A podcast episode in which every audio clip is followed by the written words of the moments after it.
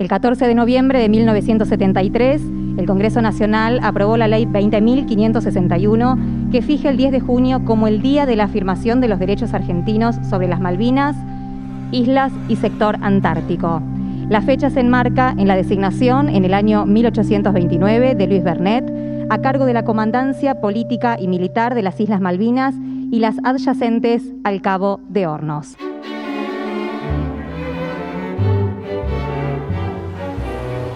Quisiera recordar que el documento rector de la mirada sobre la cultura en nuestra región, en Iberoamérica, es la Carta Cultural Iberoamericana y que fue adoptada por los jefes de Estado y Gobierno en la cumbre iberoamericana que se realizó en 2006 en Montevideo, en Uruguay. Y declara, el patrimonio cultural representa una larga experiencia de modos originales e irrepetibles de estar en el mundo y representa la evolución de las comunidades iberoamericanas y por ello constituye la referencia básica de su identidad. Integran el patrimonio cultural iberoamericano tanto el patrimonio material como inmaterial, los que deben ser objeto irrenunciable de especial respeto y protección. Esta concepción dinámica del patrimonio cultural permite abordar a través de los vestigios materiales modos de vida originales e irrepetibles que contribuyeron a la constitución de nuestras identidades iberoamericanas. El 2013, justamente el Ministerio de Relaciones Exteriores nos invitó a pronunciarnos sobre una investigación que estábamos realizando sobre las Malvinas, demostrando lo que significaba la vida en las Malvinas, demostrando lo que habíamos tratado de hacer en un proceso histórico que involucraba desde 1764 la primera proyecto francés de instalamiento, la transferencia a los españoles que correspondía por el Pacto de Familia de 1766 y la organización finalmente desde el Puerto Luis a Puerto Soledad hasta finalmente nuestra propia realidad de organización en las Malvinas marcaba una idea del primer poblamiento, el poblamiento que había sido históricamente consolidado. El proyecto debía concretarse en tres años y la jurisdicción que correspondía a dichos asentamientos poblacionales era aquella del gobierno de Buenos Aires. Los beneficios para quienes se radicaron en la zona abarcaban 30 años de excesión de impuestos, a excepción de aquellos que se requería para el sustento de la comandancia así como 20 años de derecho exclusivo de pesca en las islas de Tierra del Fuego, Malvinas y demás costas e islas del Atlántico Sur. Y así fue como comenzaron con colonos, comenzaron con agricultores, comenzaron con carpinteros, comenzaron con quienes pudieran realizar aquel establecimiento. Y lo hicieron los franceses, lo hicieron los españoles y lo hicieron los argentinos. No se puede decir que los originarios son quienes están hoy. Y este es uno de los elementos que nosotros consideramos absolutamente sustanciales para la defensa de los derechos que Argentina tiene sobre las Malvinas. Bernet comunicó a Buenos Aires toda la información reunida, especialmente aquella relacionada con el potencial económico y las posibilidades productivas de las islas, las islas de los estados y las escalas a Carlos de Horno. Agregó los estudios que realizaba personalmente sobre el suelo, la flora y la fauna nativa,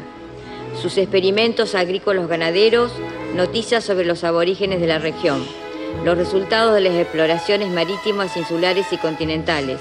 los relevamientos topográficos de la región con indicación sobre los lugares más ventajosos para implementar los asentamientos poblacionales y una propuesta para la formación de una pesquería nacional con la instalación de nuevos puertos en lugares estratégicos.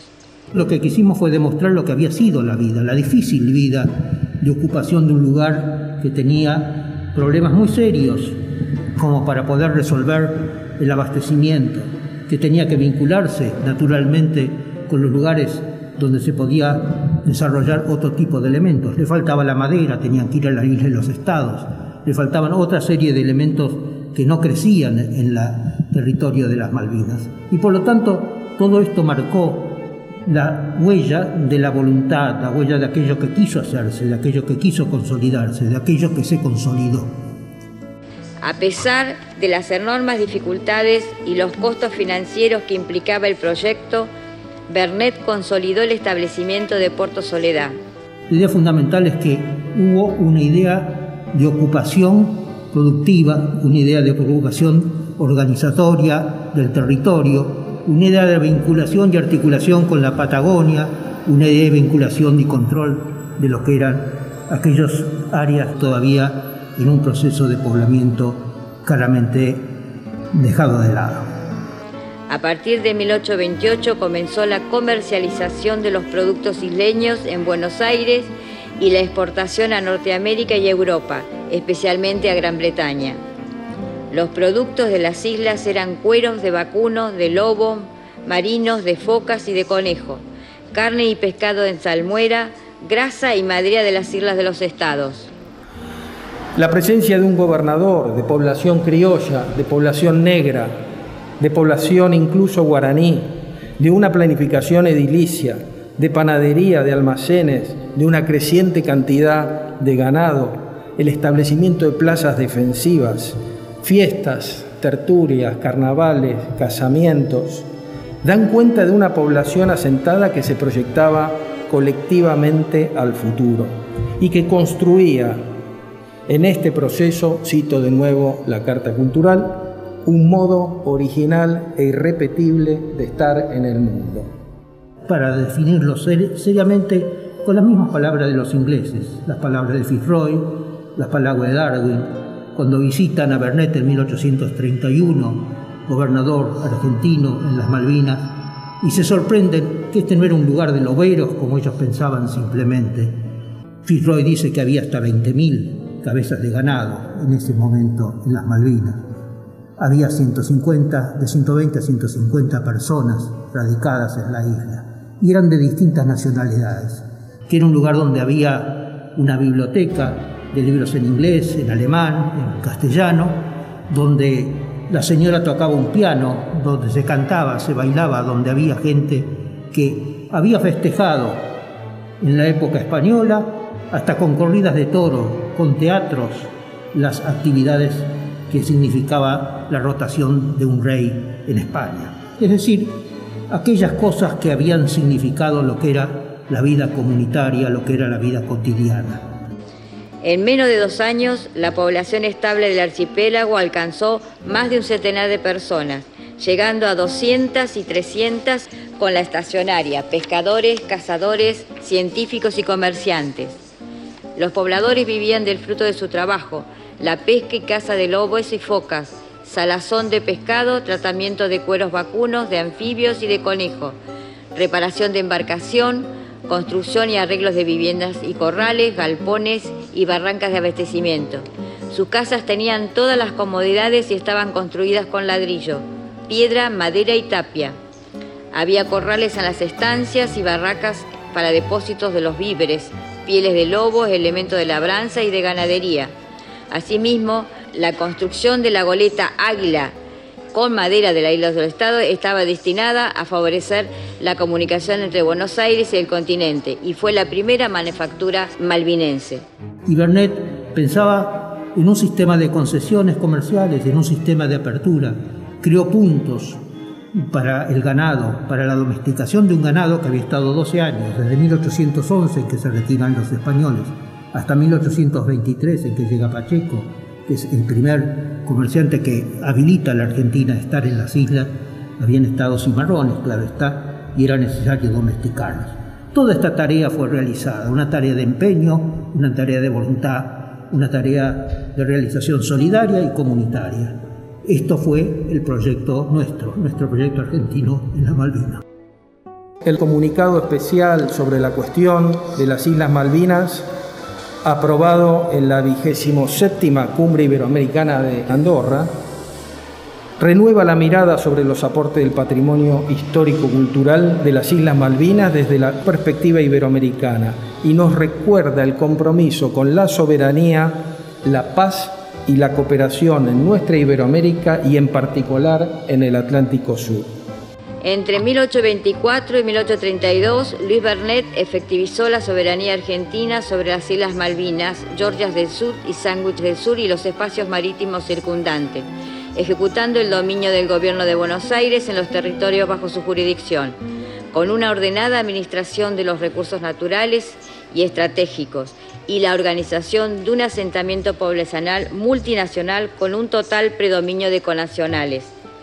eran argentinos que llegaron a las islas, trabajaron por su progreso y que obtuvieron los títulos de propiedad de sus tierras del gobierno argentino, pero que fueron sustituidos por una población implantada por Gran Bretaña a partir de 1833. De ahí en más, los argentinos fueron impedidos por el gobierno británico de adquirir propiedades en las Islas Malvinas. Estos son hechos, son hechos documentados, son hechos irrefutables. Y como nos recordara Arturo Jaureche, son los hechos los que unifican. Las abstracciones a veces nos dividen. Contribuyan estos hechos que hoy destacamos y presentamos a una causa que, como otras, debe unirnos como país y como región. Resulta concluyente que antes del 3 de enero de 1833, mis tatarabuelos con sus hijos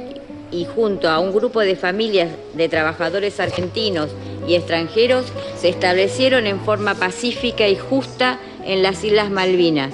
impulsados por el gobierno argentino. Por eso estoy convencida de los derechos soberanos que mi país tiene sobre las islas Malvinas, Georgias del Sur y Sandwich del Sur y los espacios marítimos circundantes.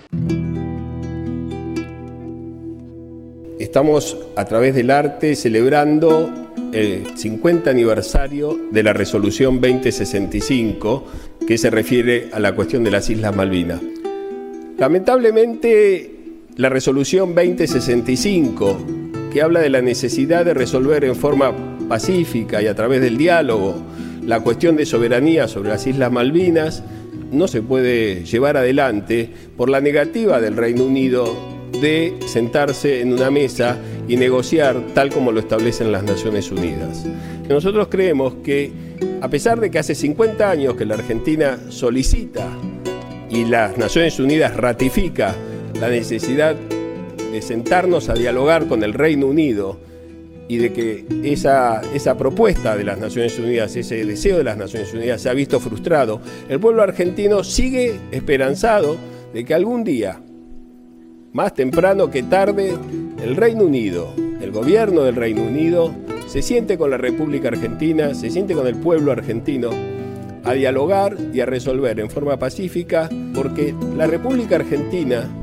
ha venido reclamando una solución pacífica a esta controversia desde 1833. Finalmente, damos la bienvenida al compositor Gustavo Santaolalla, y al dibujante Miguel Rep para la función artística con la que finalizará este evento. Muchas gracias.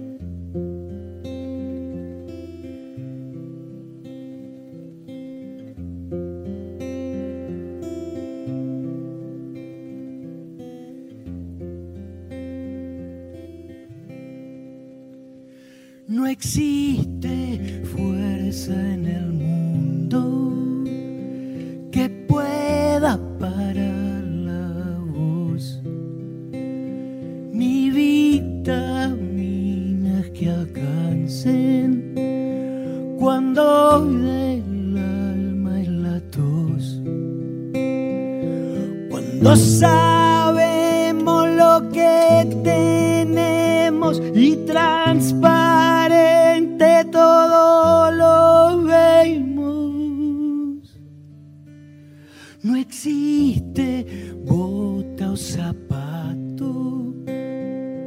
que pueda pisarnos hoy, ni rascacielos que rasquen cuando pica el corazón. Cuando cuerda como si nada se abre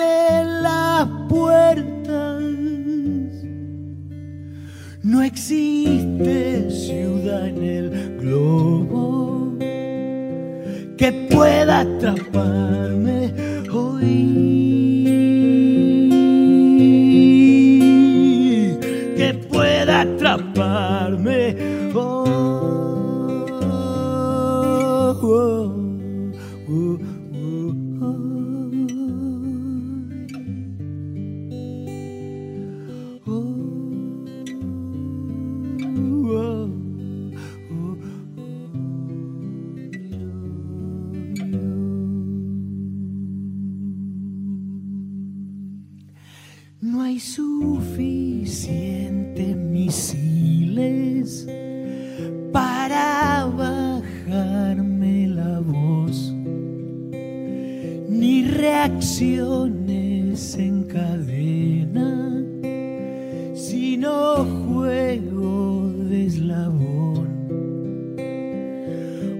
Los locos se están matando entre las balas me voy silbando.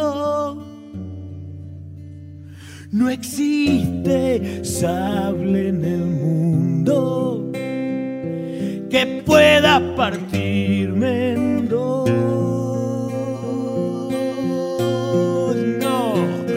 que pueda partirme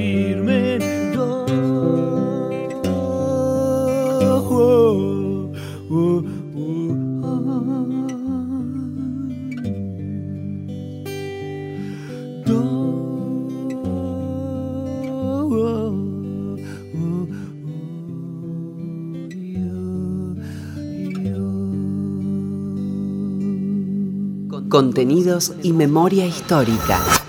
Radio Nacional.